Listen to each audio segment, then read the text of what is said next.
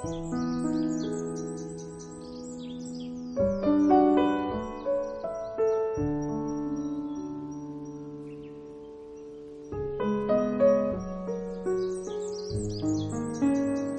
妹最近交了一个男朋友，看他相处的过程可真够累的。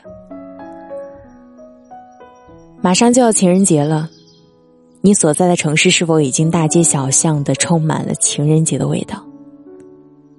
而你，或者投入其中与自己心爱的人，或者裹夹在熙熙攘攘的人群里，期待在某个转角遇见那个让你心动的人。今天有个温暖的故事想要送给你。为了方便起见，我用第一人称开始讲述。我是夏雨嫣，微信公众号搜索“夏雨嫣汉语拼”的全拼，后边加数字一零二八，每晚对你说晚安。新浪微博通过搜索“夏雨嫣”，夏天的夏，雨水的雨，姹紫嫣红的嫣，找到我。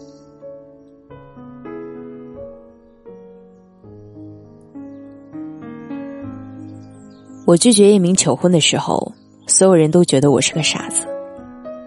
他有自己的企业，两辆车，三环内的房子，甚至有不错的审美。我也相信我们之间是存在爱情的。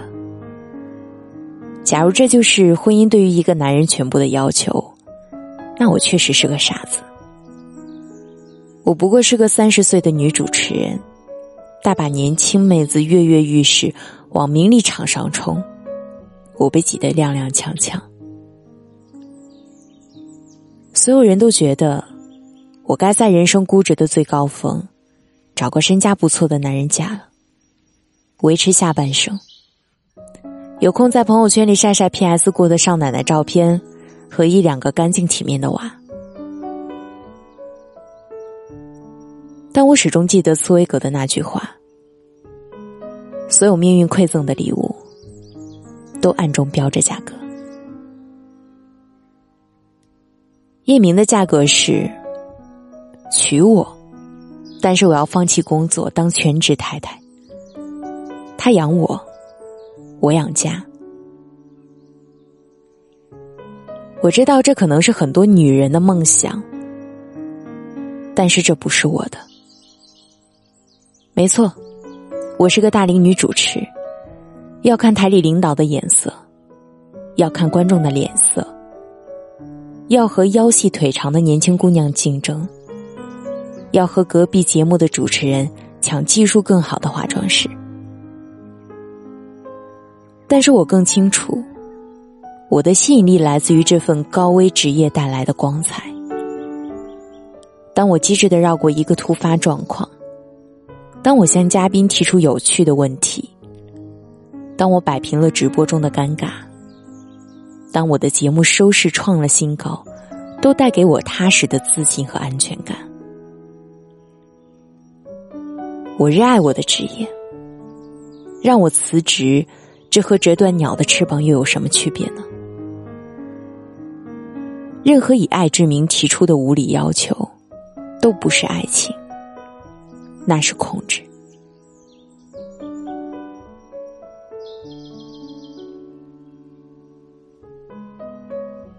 我妈从知道我拒绝叶明的那一天开始，每天花样的骂我。她一个中老年知识分子，居然变得像《傲慢与偏见》中的班纳特太太，最大的心愿就是女儿嫁个体面的男人。如果你问他，女人为了婚姻放弃事业是否值得？他的答案一定是值。但是我的答案是不值。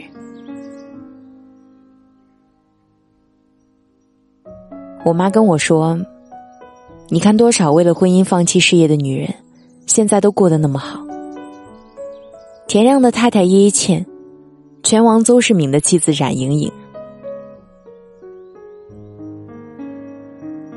我妈最近爱看综艺节目，充满了粉红色的超龄少女心。他们嫁个好男人，然后在家相夫教子，对方珍视她的付出，一辈子宠爱她，爱他，养他，敬他。我对我妈微笑。你喜欢的黄晓明还没有让贝贝退出演艺圈呢。你最爱的大长今、李英爱，现在还代言化妆品呢。他们都没有被男人逼着为了婚姻放弃事业，他们的男人都比叶明有钱。我为什么不能流自己汗、吃自己饭、选自己的男人、受自己的难？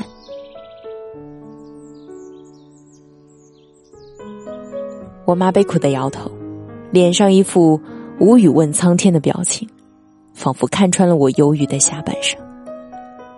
可是我知道。或许他能说出娱乐圈里那些为了婚姻放弃事业、依旧过得很好的女人的名字，却看不见真实的生活里成百上千个他不知道名字的普通女人，为了谋爱，放弃谋生，最后爱情和生活两败俱伤的例子。就像有句话说：“为什么红颜薄命呢？”并不是漂亮女人命不好，而是普通女人根本没人关心她过得好不好。我妈只看到了她想看到的婚姻状况，却忽略了那些普通的、真实的、残忍的，她不愿意看到的大多数。为了婚姻放弃事业，到底值不值得？在我看来，好的婚姻。根本用不着一个女人放弃事业，对的男人也不会要求女人为了家牺牲所有。比爱更珍贵的，是尊重。建立在尊重基础上的爱才是爱情。霸道总裁式样的宠爱，对一个女人和对小猫、小狗、小宠物有什么区别呢？把自己的所有期待都押宝在一个男人的身上。大概率是失望。女人拥有足够多的选择权，才能活得自如。最重要的是，这个选择权不能只是男人的良心。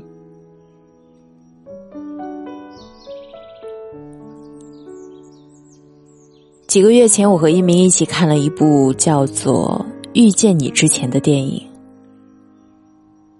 年轻的小镇姑娘小璐没有特别大的理想，经济衰退大潮中，爸爸下岗，妹妹大学没读完，未婚先孕，她的工作成为家庭生活的重要支撑。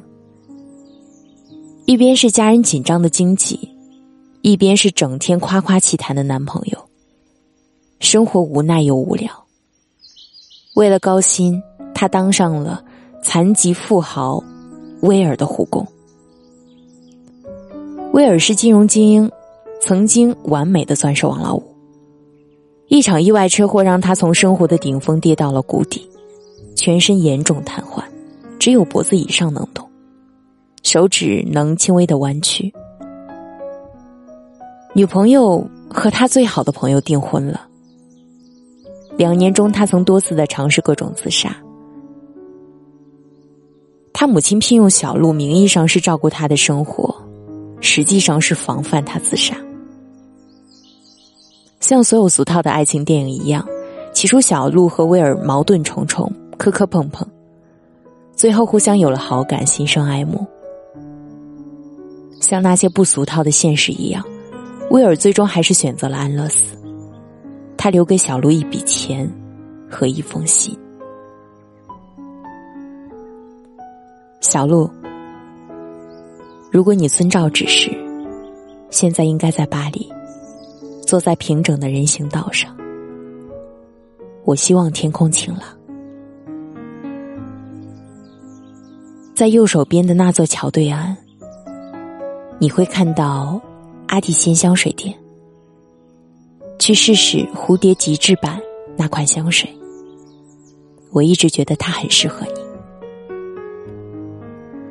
有很多话我想说，但是没法说出来，因为你会情绪激动，不让我把话说完。所以，听好。你回到家后，Michael Lawler 会给你一个银行账户，里面的钱足够你开始新的生活。别紧张，这些钱不够你游手好闲过下半生，但是应该足够给你自由。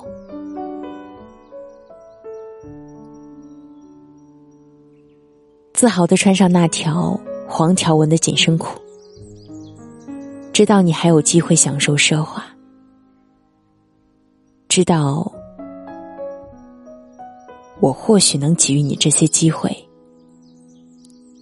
令我多少感到慰藉。你深深的留在了我的心里。从你第一天走进我的房间，你甜美的微笑和奇异的服装，你那些糟糕的笑话，你完美掩饰不住自己的每一丝感触。不要经常想念我，我不想让你伤心。只要你好好的，只要你活着，我会陪伴你走过今后人生的每一条路。爱你的威尔。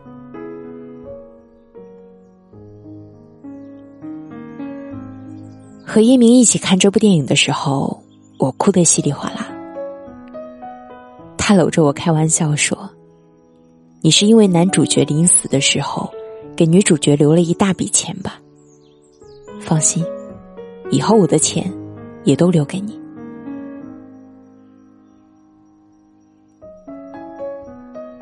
不是因为钱，是因为威尔给了小鹿另外一种机会，引领他过上了另外一种生活。”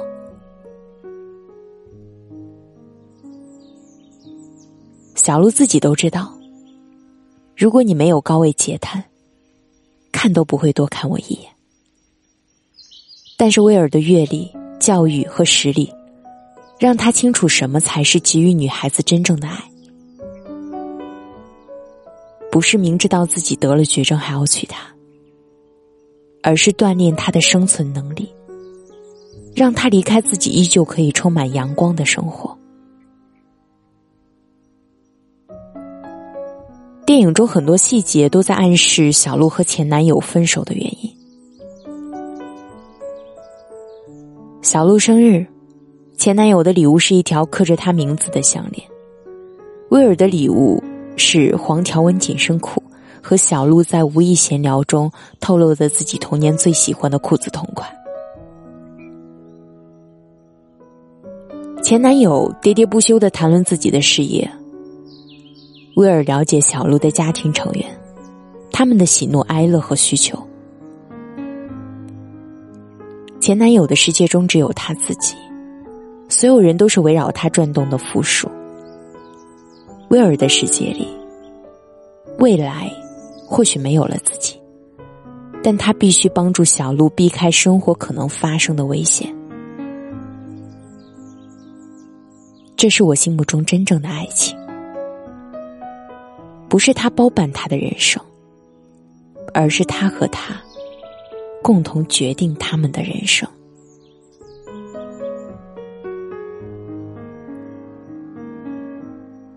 距离我拒绝叶明求婚已经过去了十五天，期间我们一次都没有联系。我后悔吗？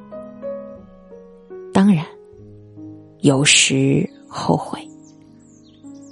女人到了一定年龄，再和男人从头恋爱、磨合、结婚，太不容易。况且叶明除了要求我放弃自己喜欢的工作，并没有其他的条件，我何必那么一根筋呢？我以后还能遇到条件那么好的人吗？还能遇到迁就我爱情的人吗？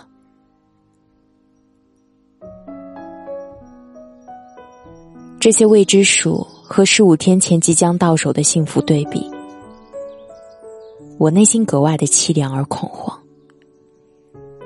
我想起叶明恋爱的点点滴滴，他没有大错，我要向他低头吗？我要屈从他的要求吗？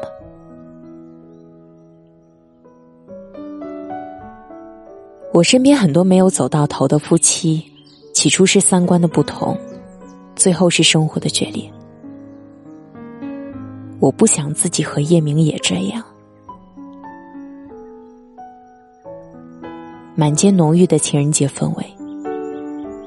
只有我身边少了去年那个牵手的人。我透过自己买的房子望向窗外。当初买房子，叶明还借给我五十万，这笔钱待攒足了还给他。钥匙孔里传来轻微的声音，估计我妈又来唠叨。我坐在卧室的飘窗上，假装继续看书。客厅里一阵换鞋的声音，叶明站在我面前。我嘴巴张了一下，他慢慢坐进我们一起挑的椅子，掏出十五天前的首饰盒，摆在桌子上，说：“这房子你还向我借了五十万，不工作，你哪有钱还给我呢？”我觉得视线慢慢模糊，他继续说。遇见你之前，我有自己的原则；遇见你之后，我们得商量着定原则。嫁给我吧！我跳到地上，扑进他怀里，捶他。明年就把钱攒足了还你。这是我的故事。我答应嫁给叶明。不是因为他送我结婚戒指，而是他送给我这件名叫“自主”的奢侈品。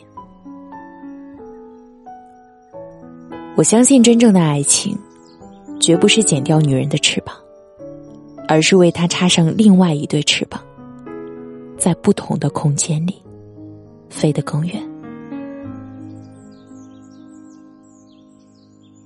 本文作者李小艺。我是主播夏雨嫣。如果你喜欢我的声音，可以在节目的左下方点赞或分享到朋友圈。我在首都北京，祝您晚安。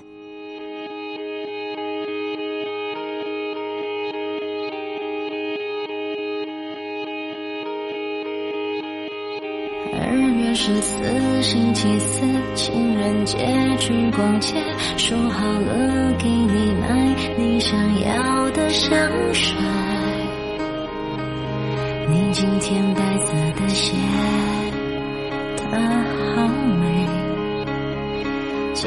很宽，我加速，我减慢，你转弯。我没有要你承担。戒掉了该怎么办？你回答的好慢，你怎么可以安心的